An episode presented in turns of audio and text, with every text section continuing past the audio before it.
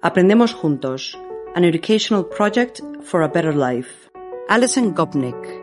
Alison Gopnik is an American professor of psychology and affiliate professor of philosophy at the University of California, Berkeley. She is known for her work in the areas of cognitive and language development and specializes in the effect of language on thought, the development of a theory of mind, and causal learning. Her writings on psychology and cognitive science have appeared in the most prestigious scientific journals, and her work also includes four books and over a hundred journal articles.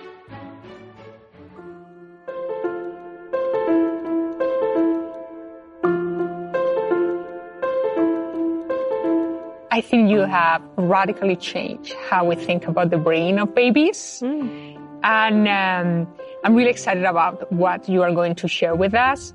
But I always start my interviews the same way. And it's like going back to the very beginning. Mm-hmm. Your passion for babies and for trying to understand them and how they figure things out about the world. The origins of that are in your own childhood and upbringing because you are the oldest of six children. So you have to be the sister taking care of your um, little brothers and sisters, and that caretaking led to your research. But I want you to tell the story a little right. bit. Yeah, it's interesting because so I'm the oldest of six children, which means that I'm you're inevitably a sort of surrogate parent when you have five younger brothers and sisters. That was actually six children in 11 years. So, uh, so I was always surrounded by children and babies. In fact, I had my own first baby when I was 23. So there, I realized the other day there's hardly a time in my life when I haven't been involved in caregiving. Thank heavens I have my grandchildren now. Um, but also from as long as I can remember, I was interested in these big philosophical questions, big questions like, what's the nature of knowledge? How is it that we can learn as much as we do when all that reaches us from the world are these little disturbances of air at our ears and photons on the back of our retina. How could we ever, how could we ever solve that? How, how could we ever know and understand the things that we do about the world? And one of the interesting things was that my experience with children and the fact that I always found children incredibly fascinating and interesting and sort of underrated just in terms of their, their depth and what you could learn from them. Um, and then my interest in philosophy, um, those things were kind of in completely separate universes when I started out. So I actually was an undergraduate in uh, philosophy. So I did my first degree in philosophy and I am still, uh, part of the philosophy department at Berkeley. I've always thought of myself in some important ways as being more a philosopher than a psychologist. But back when I started, if you went to philosophy and you said, look, I think the way to answer these questions is to look at little children, they looked at you as if you were crazy, right? like, children? What does that have to do with any of these, any of these big, important, deep issues? And it always seemed to me that especially if we wanted to answer questions like how can we just know as much as we do about the world, looking at young children who are the ones who are actually doing it, who are actually solving this deep problem about how do we learn about the world around us, that those, that's what you should be doing. Those are the people you should be looking at. But when you looked at the history of philosophy, I actually did a little analysis of the 1967 Encyclopedia of Philosophy, thousands and thousands of pages. And there are maybe 10 references to children in that entire volume. You could, you could read all of the history of philosophy and think that human beings reproduced by asexual cloning. You would have no idea that children were a really deep, important part of our, our lives, both in terms of our ability to learn and, and in terms of our moral lives, our political lives, that they were, they've been just kind of invisible for sort of obvious reasons, which is that they're connected to women and what women do has always been overlooked and undervalued. Um, and I think that was especially true in philosophy, which is a very male dominated, still is a male dominated, uh, uh, uh, discipline, academic discipline. Uh, so very early, I mean, really when I was still an undergraduate, I, I had this vision that my, what I could do was take children, take knowledge about children and really apply it to these these big questions. And I was very lucky because at the time that I was starting out in the 80s, there was this tremendous revolution that was happening in developmental psychology. So we went from thinking that babies and young children were sort of irrational and amoral and egocentric and restricted to the here and now, we uh, developed these new methods for studying babies and young children that completely changed our view. So we discovered that even the very youngest babies, the youngest children, both know more and learn more than we ever would have thought before. And that was partly because we started being able to do things like take videos of children, look at what they did instead of just trying to ask them questions and listen to what they said. Um, and as we did that, we had these really remarkable new techniques that really changed what we thought about children. So this combination of this philosophical interest in learning and how people could learn as much as they do, and my conviction that children were really the key to answering that question, um, and then actually having new ways of finding out what was going on in children's minds, that made that that's I, I feel like I've been incredibly fortunate in my career to be able to put those two things together in a way that might have been difficult to do in the past. Um, so, you know, there was a reason why people didn't understand and think as much about children. Part of it was because they just weren't paying very much attention, but part of it was because we didn't really have the scientific tools that we needed to figure out what was going on in children's minds and then later in children's brains. So it's been a really exciting time, this 30 years, to, to understand children in this new, deeper way. And actually, one of the ideas that I found really fascinating, Alison, when I was reading about your research, is that nowadays you refer to children not as adults in training, right. but as really two different forms, children, babies, and adults of the same species, Homo sapiens, right? right? Yeah. So one of the things that's come out of this is really thinking about children in a different way than we have before. So for a long time, I think we thought about children as if they were sort of defective grown-ups. They were grown-ups that were missing a piece. Or we, we thought about them in terms of, you know, what could we do to get them to be grown-ups? And if you think about that from a biological perspective, it doesn't really make a lot of sense, right? I mean, if it was so great to be a grown-up, we could just be born as grown-ups. Um, and other species of animals actually are born in pretty much the same form that they are as adults one of the things that's most distinctive about us as human beings is that we have this very, very long, very expensive period of childhood, twice as long as our closest primate relatives. So by the time a chimp is seven years old, they're basically producing as much food as they're consuming. And even in hunter-gatherer societies, humans aren't doing that until they're 15. And we can actually even show in the fossil record that this period of helplessness, immaturity expanded. And also, and I increasingly think this is just as important. We had more and more caregiving. I mean, one of the results of having that long childhood is that you need more people to take care of those children so that we have not just biological mothers, but fathers, um, and what's biologists call alloparents, other people who are involved in caring for children, and my personal favorite, which is that we have grandmothers in a way that uh, very few other species do. Um, we have that extra 20 years between, say, you know, 50 and 70 postmenopausal when women aren't being fertile anymore. But again, in our entire history, people have lived into their 70s. So we have this extra period. And I increasingly think that what we ought to think, the way we ought to think about humanity is not so much um, that there's this kind of peak of, you know, the 35 year old male philosopher in his armchair. That's sort of the peak of human rationality and thought and cognition. Um, and then everything else is just building up or falling off from that. Instead, we should really think about humans as having these really different intelligences that go with different ages. So the intelligence of a child is really different from the intelligence of an adult, which is really different from the intelligence that you need as an elder. Um, and it's actually the balance, the trade-offs between the ways that you can think when you're a child, the ways that you think as an adult, the ways that you think as an elder. It's the combination of those things that gives human beings our, our, this capacity to learn so much and understand so much about the world around us. I want to ask you something about what you were saying. I mean, we have this, this extended period of immaturity. Is there any evolutionary benefit of that? I mean, why we have, as you just said, right. this period of time that is so long yeah. compared to any other, I mean, animal. Right. So one of the ideas that I think is really important it, that comes out of evolutionary biology is this idea of life history. So what's life history? Life history is how does a uh, animal's life develop over time? When did how long a period of childhood do they have? When Do they start reproducing? How many babies do they have? How long do they live? Those kinds of features of animals turn out to be really important for evolution. Um, so often evolution is selecting for different kinds of life histories.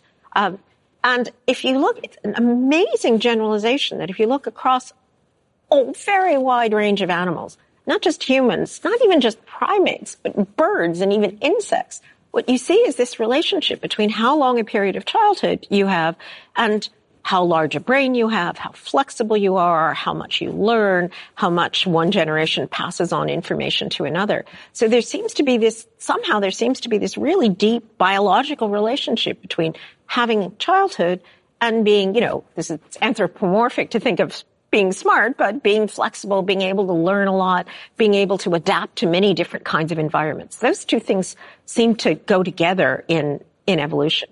Now, you could ask, why would that be, right? Why would you see this really general, um, this really general, powerful relationship between childhood and caregiving and intelligence? And of course, it's even more striking because childhood is expensive. It's expensive in terms of the fact that the children aren't producing very much, but it's also expensive in the sense that we have to put so much work into taking care of them and keeping them alive. And it turns out even their brains are expensive. So if you look at um, uh, a grown up now, a grown up human being, about 20% of your calories are going to your brain, which is pretty impressive. So your brain uses up a lot of energy. But for a four-year-old, 66% of their calories are going to their brains. So their brains are just using up a lot of energy. Now, all that must be there for a reason. There must be some adaptive value to that. Uh, and what I've been thinking recently is that there's some ideas from uh, computer science that seem to help to explain why we would see this relationship between a long childhood, big brain, high intelligence, great flexibility. And here's the idea. The idea is that there's a basic tension between two kinds of intelligence. And in computer science, they call it explore versus exploit. So suppose you're a computer scientist. You don't know anything about children. You're just trying to design a system that is intelligent, that can go out in the world and do the kinds of things that we do as humans. Um, it turns out that there's two really different things that kind of system has to do. One thing is the thing that we usually think about. It has to be effective. It has to go out in the world. It has to exploit the environment. It has to have goals. It has to accomplish them. We usually think of that as being intelligence. But in order to do that, it also has to consider lots of different possibilities. It has to, that system has to spend some time just learning about what the world around it is like and thinking about all the different problems that it could solve, all the different solutions there could be, all the different ways the world could be. And that's the explore part. And it turns out that it's it's technically impossible to have a system that's really good at exploiting and really good at exploring at the same time. And if you think about it a little, a lot of the things that are bugs from the perspective of exploiting, um, like being random or doing things kind of without uh, in an unfocused way or paying attention to everything around you at once, those are not good if what you want to do is act effectively. But they're exactly what you need if what you want to do is explore. And my, if you look in computer science, a way that they often solve this problem is start out exploring, start out having a period where you don't actually have to do anything very much. All you have to do is look around you, figure things out, consider possibilities. And then once you've sort of said, okay, here's the big, here's the big parameters of my world, then you can narrow in and say, okay, what should I do now? What should I do in this particular situation? You can take all that knowledge that you acquired in your explorer time and put it to use to actually exploit. And my slogan is that childhood is evolution's way of solving the explore exploit trade-off. We have this period early on where our actual needs are being taken care of by the, the um, caregivers around us. Um, and that means that, by the way, that caregiving which we tend to not pay very much attention to, frankly. We don't value very much. We don't pay people very much for doing it. That's actually the absolutely crucial part of what makes human beings so intelligent and what makes us able to thrive. So it's the fact that we have this protected period where our caregivers are taking, uh, are, are looking after us. That gives us the time to explore. And a lot of the things, again, that I part of what I like about this is a lot of the things about children that we all recognize, we all see, and that we've traditionally thought of as being deficits, defects, actually turn out to be real strengths if what you want to do is explore.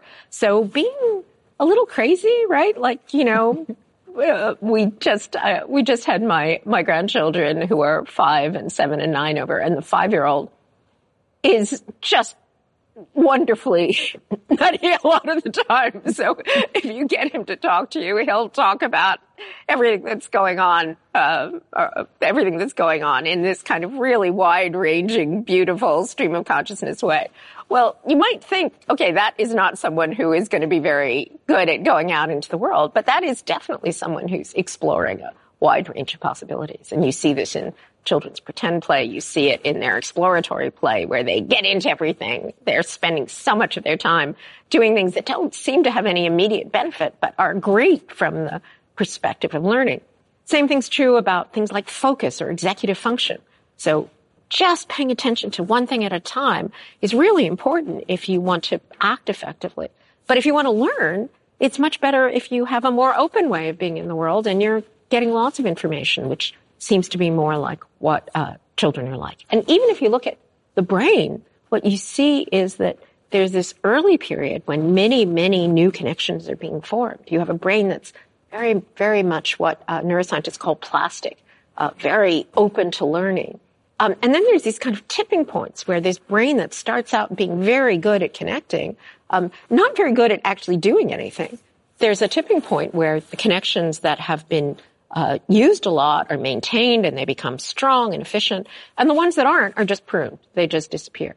So you have this early brain that's very good at learning something new, not very good at putting on its jacket to get to preschool in the morning. And then you have this later brain that's, you know, this lean, mean machine, very good at doing things, not so good at changing when the environment changes. And we've been increasingly doing research that shows that this is empirically true, that they if you give adults, you know, most of the time adults do better than children on most tasks.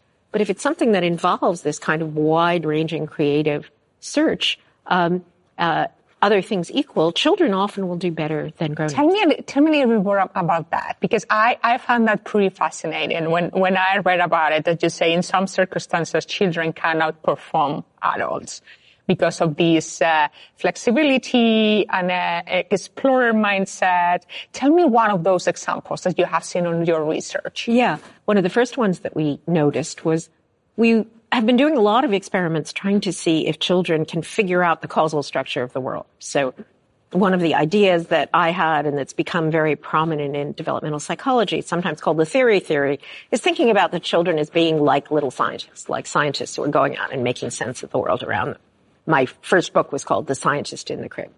So we were trying to figure out how could we, how could we test whether children are being scientists? So what we've done is make little, these little machines and the machines all work in different ways. And then we give people data about how the machines work and then see if they can figure out the causal structure of the machines. So that's kind of exactly what scientists do. You take a bunch of data, you try and figure out what is it that's underlying, what's the reality that's underlying that data. And so we're doing this in an experiment. And it, it was one of those nice things that was just sort of serendipitous. We wanted to see whether kids could figure out big abstract things about this kind of system, not just which block makes it go, but how does it work? Does it work on a principle where only one thing at a time makes it go, or does it work on a principle where combinations of things make it go? So we gave people data about uh, uh, about the machine, and sure enough, the kids could figure out these really abstract things about how the machine worked. Um, and then we thought, well, let's check this with grown-ups. Well, it turns out grown-ups are not very good at solving that problem, and the reason is they take the most obvious, um, uh, familiar kind of assumption about how it works, and they just go with the assumption that they already have. Even when the data doesn't really fit that assumption as well, they they assume, for example, that just one block at a time will make the machine go. And even if you give them data that shows that that's not true, they still just kind of make that assumption. Um, and again, if you think about being a grown up, it makes sense to just go with what you already know most of the time. It makes sense not to change your mind about things very much, especially about these big, broad ideas. Um, but when we do it with the children, the children are following the data. In some ways, they're being better scientists than the grown-ups are. If you give them data that says the machine works one way, the obvious way, they go with that. But if you give them data that says the machine works in this unusual way, they go with that instead. Um, so they're when, when we give them data about something that's working in a way that's kind of unexpected, and we did this with machines in another experiment, we actually did it with people, trying to figure out why people do what they work. The younger kids are actually better in the unlikely case than the older kids. And we've been doing some, we and a bunch of other people have been doing some experiments more recently, um, that, that have an interesting, uh, an interesting additional sidelight. So what we're doing is taking ideas that are very, very old in the literature about uh, reinforcement learning. So what's reinforcement learning? Well, here's here's an example. Take this is the oldest, most canonical result in psychology. You put the rat in the maze. The rat goes down one arm and they get a shock. They go down the other arm, nothing happens. Then they won't ever go down the arm that gets the shock. So that's a kind of really sensible foundational kind of learning. But if you think about it for a minute, you can see that from the explorer perspective, it's got a disadvantage. And the disadvantage is if you never go down that arm, you're never going to find out that maybe there isn't a shock this time. Maybe the shock's gone away. Maybe now there's a reward at the end of that, um, at the end of that passage. Um, and there's a lot of evidence that that kind of, of what's called avoidance learning is behind things like phobias or anxiety disorders. That what happens is, you know, you get on the airplane once and you have a miserable time and then you're so scared you never get on the airplane and you never find out that actually it's okay most of the time. Um, okay, so that's this general idea. Well, it turns out that if you look at young rats, if you look at adolescents, the equivalent of adolescent uh, mice and rats, they actually would rather go down the arm that leads to the shock. But they'll only do it if the mother is present. So yeah. it's like what this is a cue, the mom's presence is a cue that says, okay, you're being taken care of. You're still a child. It's okay. You can try things. I'll make sure that nothing really terrible happens to you. Um, and that allows the young uh, animals to be more exploratory. And Nim Tottenham at Columbia recently showed the same thing with three and four year old children. And in our lab, we've been doing similar kinds of experiments where we show that um, the children are willing to take risks. So you set something up where now they're not getting shocked, but you can get gain stickers or you can lose stickers depending on uh, depending on how you figure out how, figuring out how the blocks work. So now something rides on figuring out how the blocks work. You figure it out the right way, you'll get stickers. If you make a mistake, you'll lose stickers. And the result of that is that the adults are very conservative. They really don't want to lose stickers or the monetary equivalent. So, so they won't try things that might actually in the long run give them a better idea about what's going on, but in the short run are going to be risky. Kind of like those rats refusing to go down the uh, the side of the uh, the, uh, the the side of the maze that's going to lead to a bad outcome. So the children are consistently willing to take more risks in these kinds of circumstances. They're willing to trade off. Okay, I might not get as much reward. I might not get as much stickers, but I'm going to learn more. I'm going to get more information.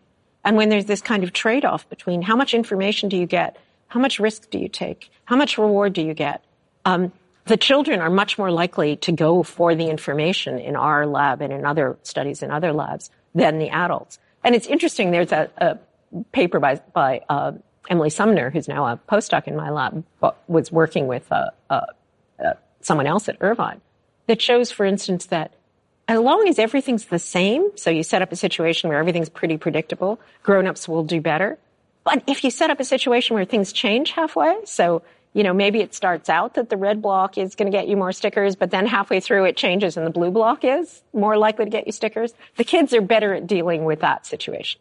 So they're better at, because they're more exploratory and they take more risks, they're better at dealing with a case where things change and change sort of unexpectedly. So adults are so um, are so uh, stuck in the things that they already know, the skills they already have, that and those things really do work if everything's going to be pretty much the same as it was when you were a child. But when things change, it's actually the children who seem to be doing better. I mean, this is very interesting, and everything that you are talking about, because I mean, you are actually saying children are biologically designed. One of the things that's interesting about us biologically is that we're what biologists have sometimes called neotenous apes. So even as adults, we're more childlike than the adults of a, a lot of other uh, a lot of other species. And I think we can point to a lot of cultural and individual practices that we have that are really designed to put us back into that explore state. So if you think about certain kinds of meditation, for example, or um, uh, certain kinds of, you know, mystical states that we can get in, or what happens when we have a retreat, or what happens when we have an experience of awe in nature. All of those are examples where what happens is that that that um, exploit mind intelligence. That you know, I have to get this done. Here's what I have to do. Here's the next thing that I have to do. Gets turned off. Even you know, I, I've always thought it's fascinating that with meditation, for example, you just sit in one place, just not moving. You realize how much of your intelligence is is usually used up by just saying, okay, I need to do this and I need to get to that place. And I think there are practices like that that have, and there's even some neuroscience uh, uh, evidence for this that have the effect of sort of reopening this plasticity, reopening the ability to be open to more of what's going on in the world. And I think we also do that socially. So we have people like scientists and shamans and artists who we kind of say, okay, you can go out and explore and we'll, you know, give you your NIH grant at least. We might not be, you know, that's sort of the equivalent of giving the children their peanut butter sandwiches so their brains can do all their exploration. We'll take a group of people in our culture and say, okay, you get to explore and we'll take care of you and we'll take care of your everyday needs. One of the things that, um, that I often say is it's not that children are little scientists, it's that scientists are big children. And I think that fits with a lot of what scientists think. But the truth is, even for scientists or artists, or even when we're, you know, in a meditation retreat, um, adults do have to go out and have resources and have goals and accomplish them. The world would not work very well if we were, if life was being run by the four-year-olds among us. Um, so I think for adults, the trick is how do you actually move back and forth from one kind of state to another? For scientists, for example, that's a, that's I think one of the hardest things. It's not actually so hard to to be a brilliant scientist and think of new ideas. What's hard is figuring out how do you combine that with being able to actually get those ideas out in the real world. So I think for, for, adults, what we want to try and do is move back and forth, either as individuals or as a society from thinking in terms of exploring and then being able to actually implement things to be able to exploit. Uh, but I think a very underrated way that grown-ups can do this is by being with children. It's one of the wonderful things about caregiving is that it simultaneously involves a lot of work and effort and you're trying to do things, but it also means that you can actually get your mind expanded by seeing what it's like to be with a child. So, you know, just walking to uh, the corner store with a two-year-old, you suddenly realize, I've never seen what's going on, going on in these two blocks before. You know, suddenly the world, you suddenly realize there's birds, there's planes. You realize that, you know, fire trucks are the most exciting, wonderful thing in the world. And, and a great thing about being with children is that you can experience the world from their really broad perspective. Based on all that you are explaining to us, on all the new knowledge that we have gathered, like looking at, uh, how children behave and children's brain. What's the best answer that we have now for that question? Right. Well, the truth is we're finding out new things every day. So, you know, I, I've, I've been working now on this for 30 years and I would say every couple of months, uh, there's something that will come out where I say, I would never have thought that kids could have done that. Um, you know, there's just amazing new uh, discoveries both in terms of how brilliant kids are, how good they are at learning, and then often at how they make mistakes that you wouldn't have expected. You wouldn't have expected either. So the great thing is that now we have some of these techniques, including most recently the neuroscience techniques, to really start to answer that question. But I think the big, the big uh, message would be that the kids, as I say, know more and learn more than we ever would have thought before. That that almost always when we're finding out something new about children, it's that they're more, uh, their brains are more powerful, they're learning more, they're understanding more. Let me just give you an example. For instance, there's been a whole lot of research that shows that even babies and young children are doing statistics. They look at probability in the world, look at how likely something is to happen, and they can actually do computations all unconsciously and implicitly uh, about how likely something is to happen. Um, that's something that I don't think anyone would have predicted um, even you know 20 or 30 years ago. Um, the fact that children are very sophisticated about uh, other people, that they're really interested in and care about other people's minds, and in some beautiful recent work, they're starting to think about social groups, about you know how is one group related to another group? Why is one person um, bullying another person, or or what happens when two people with different kinds of power are, are interacting with one another? So the kids are just trying to figure out everything, and they're and they're using their brains and minds in, in really you know amazingly powerful ways to be able to do this. And it's interesting. One of the the big things that we've been working on um, recently is these collaborations with people in artificial intelligence. And what comes up again and again is that, you know, the most powerful computers that we know of, these really impressive uh, new AI systems, are just not in the same ballpark as every two year old for very simple kinds of solving very simple kinds of problems. And it, it's a, it's a good, um, it's a good exercise to talk to the, uh, talk to the people in AI and say to them, okay, here's what, you know, this two year old has done. And they're like, we aren't even in the ballpark of being able to get our machines to Tell me a little bit more about that, Alison, because something that I find really fascinating. So, why is so hard for machines to solve problems that are easy for children? So there's a something that's sometimes called Moravec's paradox, but it's a really fascinating thing that's come out of AI, which is that a lot of the things that we thought as adults were the hardest things, the things that needed the most intelligence, like playing Go or playing chess, uh, those things turn out to actually be things that, you know, they aren't easy, but computers can figure out how to do those things. But something like picking up a glass of water and moving it to the other part of the table without spilling it, which seems like very, very simple to us, or being able to, uh, know that if you uh, if you want water and water's in the fridge and you think it's in the fridge, you'll go to the fridge to get it. Those very simple things that every four year old can do turn out to be really hard to get AI systems to do.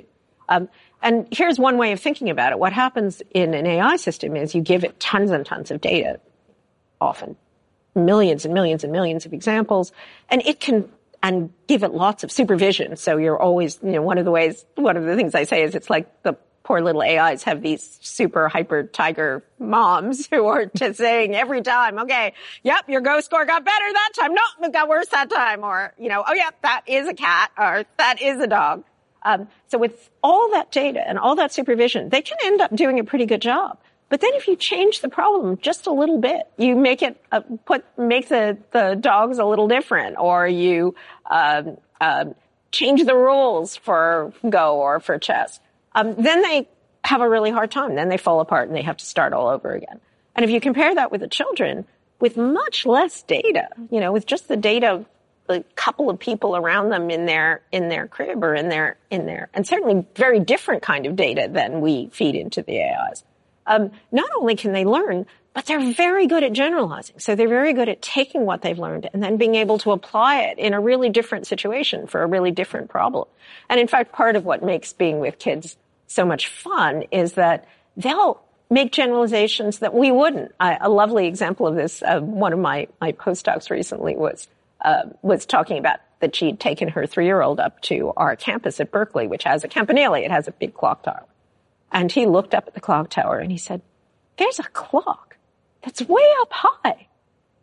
Why is the clock way up high? And then he said, maybe it's because they want to make sure that the students don't break it. Um, so they put it way up high so the students wouldn't be able to reach it and break it. Now that's not a generalization that a grown-up would make. It's not an explanation that we would give.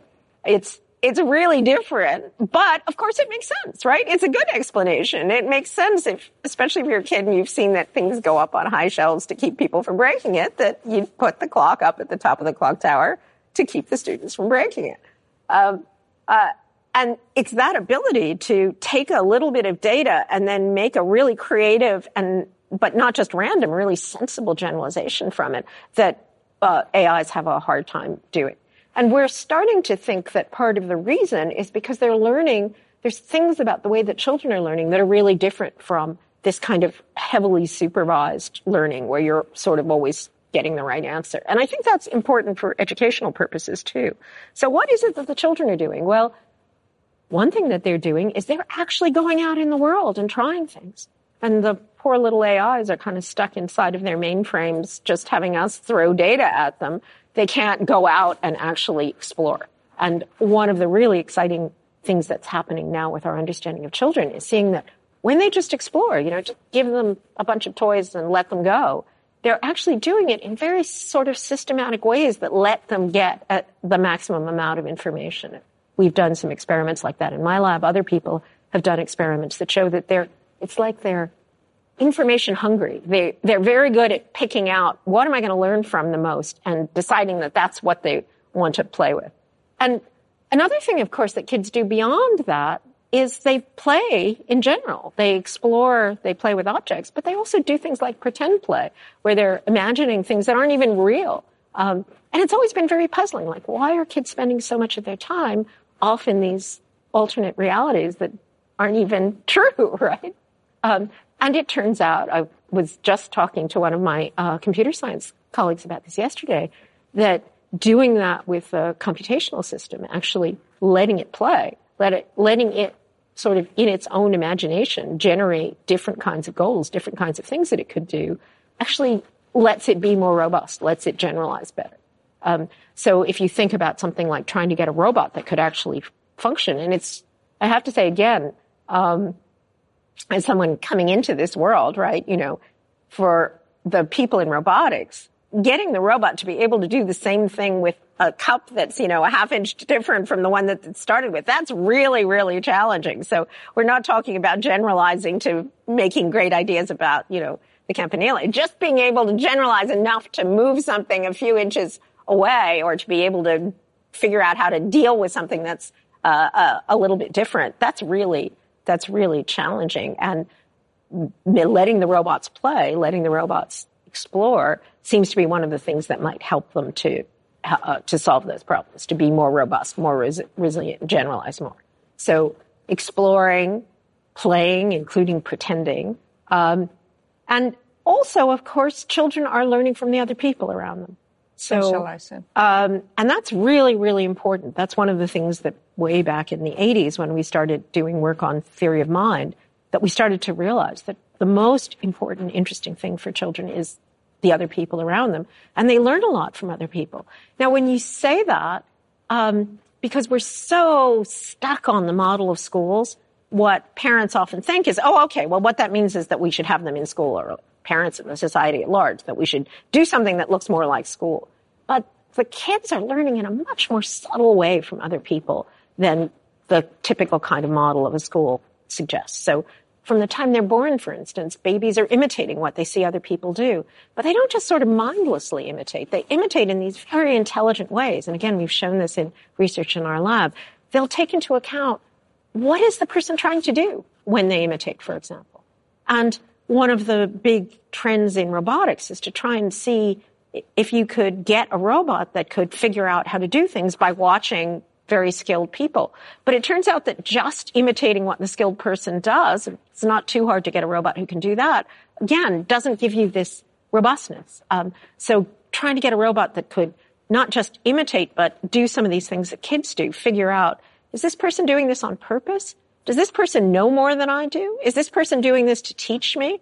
By the time kids are three or four, they'll do different things depending on what they think is going on with the other person who's who's uh, demonstrating something to them. So that's a, another piece that we would need to that makes the kids really different from AIs. And again, it's one of those things where we can say, boy, they're amazingly good at this, and we don't quite know what's going on in their brain that lets them be so good at it. One of the things that's coming out from this work is that caregiving, caring, teaching, learning, those things are all bound up together for kids. So, you know, we often uh, uh, distinguish between, okay, soft skills and cognitive skills or cognitive abilities and non-cognitive abilities. And especially with young children, that just doesn't make sense. For young children, their social understanding, their way of dealing with other people, the caregiving they get, the um, and the way that they understand the world, that's all completely mixed up together. And and if we're going to be uh, designing environments that will let children learn, we have to have all those pieces at once. We can't just sort of treat it as if, okay, here's the teaching part and that's different from the caregiving part. But from a, a neuroscience or a psychology perspective, that doesn't make any sense. Caring for children is exactly how they how they learn um, and how they learn about what's going on around them. They learn because they're in these uh, caring relationships. There's this debate on obviously our, the children today are exposed to technology mm-hmm. from the first day, the day they are born.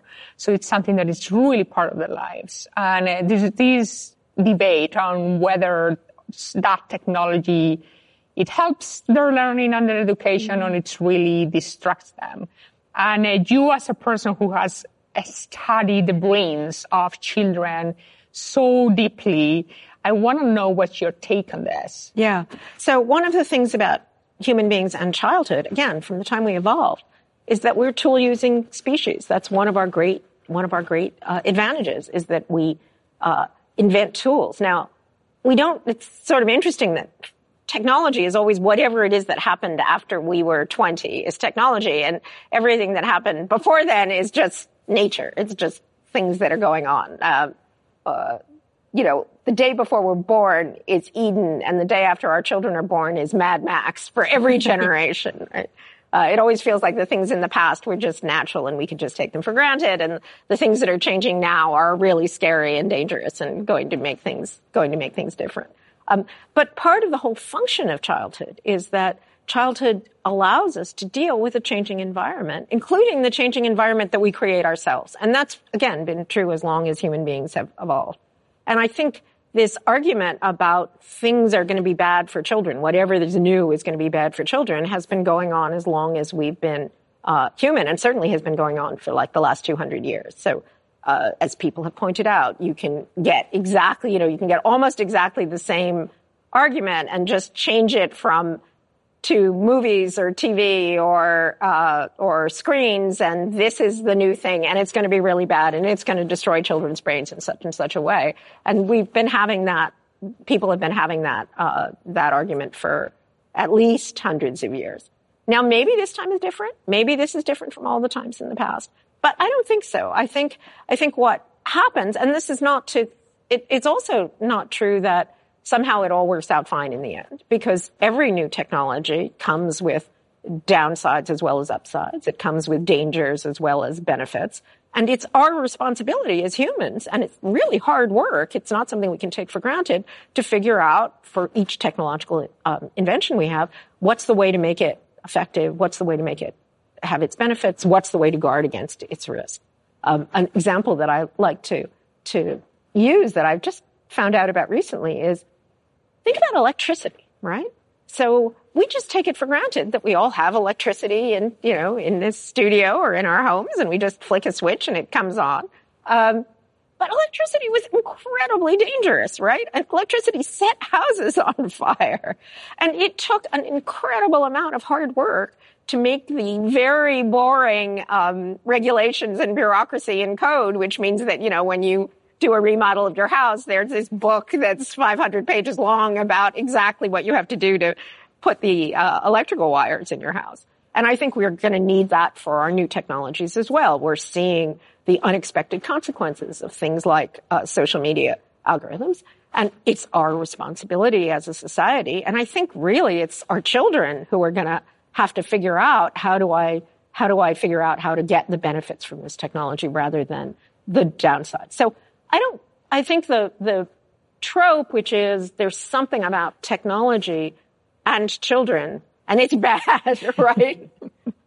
um, really is not, not accurate. What you want to say is for anything that's in our world, uh, it can have benefits and it can have drawbacks. And often it's the children and the teenagers in the next generation that are going to be the ones who are going to be best at figuring out what are the benefits and, and what are the drawbacks. Um, so again, this is not to say we don't have to do anything about it. Obviously, we do have to do something about it. We have to be responsible for it. But especially, I think it's going to be the next generation that's actually going to be able to sort out which are the things that are the good parts of this technology and which are the things that aren't. And they're going to, because they're immersed in it from the time they're children, I think they're going to be able to do that in a way that it's actually harder for people who are dealing with the change, uh, dealing with just the um, um, the the shock of the new, the shock of the fact that technology has changed.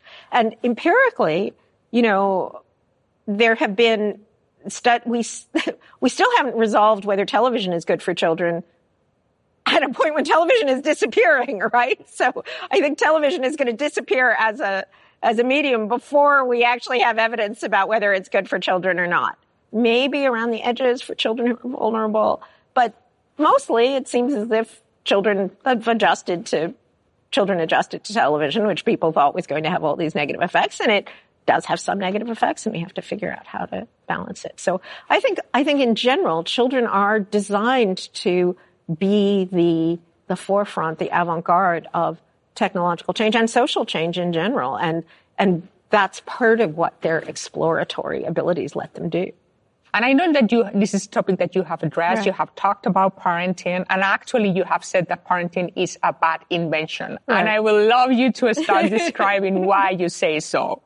Well, it's interesting because even the very word parenting only shows up at the end of the 20th century in America. So for most of human history, we talked about mothers and fathers and children and parents, but not parenting as a verb. So what is parenting as a verb? Well, I think the idea of parenting as a verb is that there's something you can do. There's a kind of work you can do. There's a kind of goal that you can have.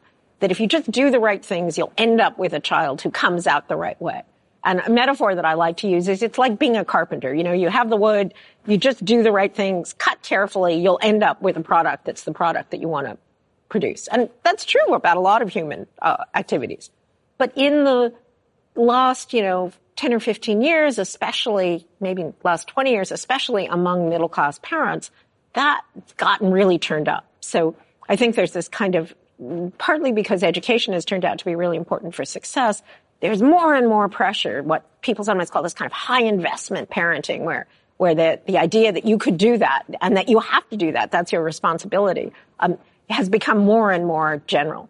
And I think it's partly because parents are having children later and often, you know, they've spent 20 years working or going to school. So they, now they have a child and they're thinking this is like working and going to school. And I think partly it's because of the sort of social pressures that say, no, if your child is going to be successful, you have to put a lot of work and effort and energy into it, especially into them, especially into their learning. But that's very different from the picture of caregiving that comes out of biology, that comes out of neuroscience, that comes out of psychology. And the metaphor I use is think about not so much a carpenter as a gardener. So what does a gardener do? A gardener, at least if they're like most gardeners, knows that they can't guarantee what's going to come out at the other end.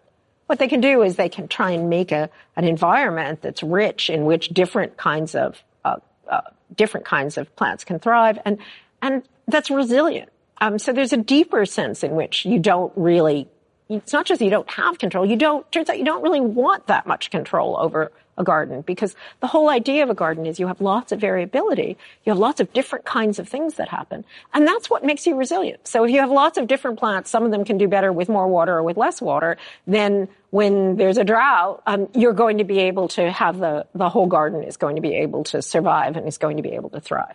And really from a biological perspective, that's what childhood is about. Childhood is that period when individual children are all different. Children grow up in completely different ways. What comes out is really different. They react to their environment in different ways. And the point of being a caregiver is to provide protected space for that kind of exploration.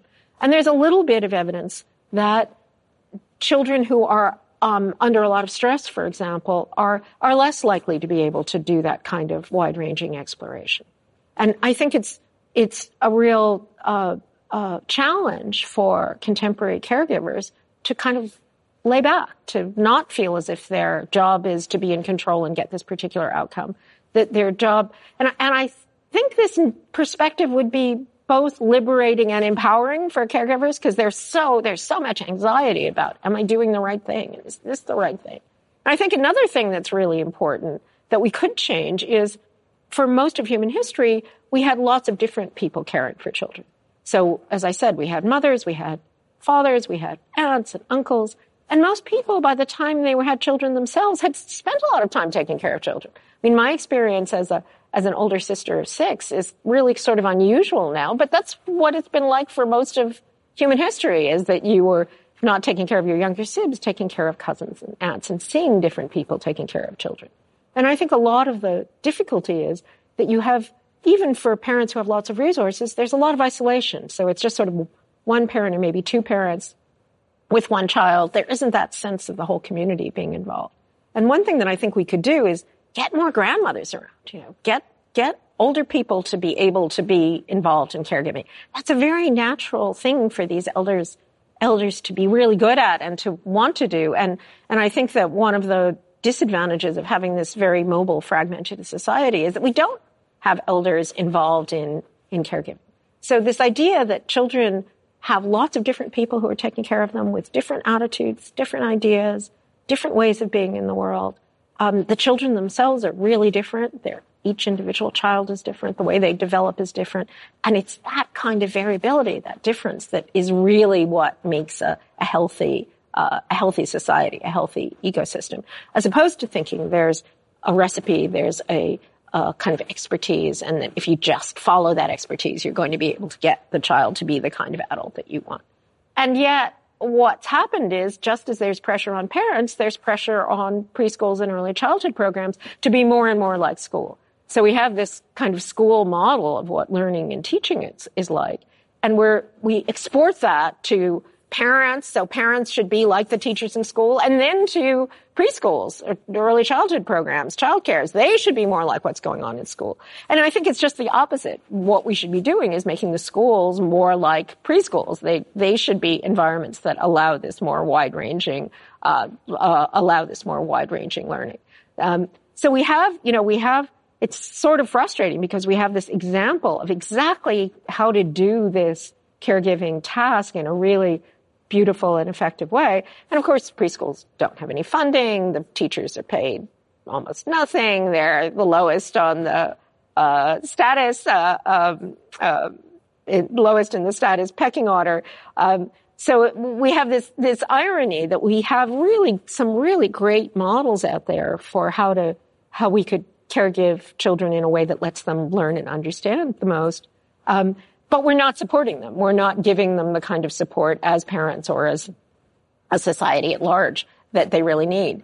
Um, there's a fascinating study that looking at the effects of preschool on later life. And I think this is very informative. What that preschool experience does is give you this capacity for resilience. It gives you, it's not so much that it teaches you any one particular skill that you're going to use later on, but what it does is it teaches you that, that there are protective grown-ups around, that you can explore, that it's possible to take risks, that if you take risks, they're more likely to come out well than to come out badly.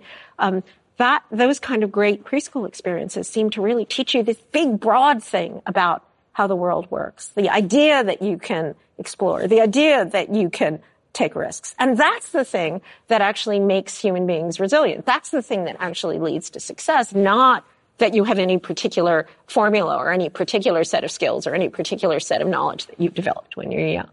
And I mean, we could talk for a long time about the impact that that has in creating, like, uh, as you said, resilient, but also confident uh, adults who relate to other people in a healthy way. I mean, we could go on and on and on, but uh, I need to put an end to this interview, Alison, and I'm really sad about it. But again, I want to thank you for the time uh, for being here t- today with us and uh, for this, I mean, enlightenment about what's going on on the brain of children and kids. Thank you so well, much. Thank you so much. It was a great conversation. Aprendemos Juntos, an educational project for a better life by BBVA in collaboration with El País en Santillana. www.bbvaaprendemosjuntos.com You can find all the episodes of the BBVA podcast on the following platforms – iVoox, Apple Podcast, Spotify, Google Podcast, and of course, bbva.com.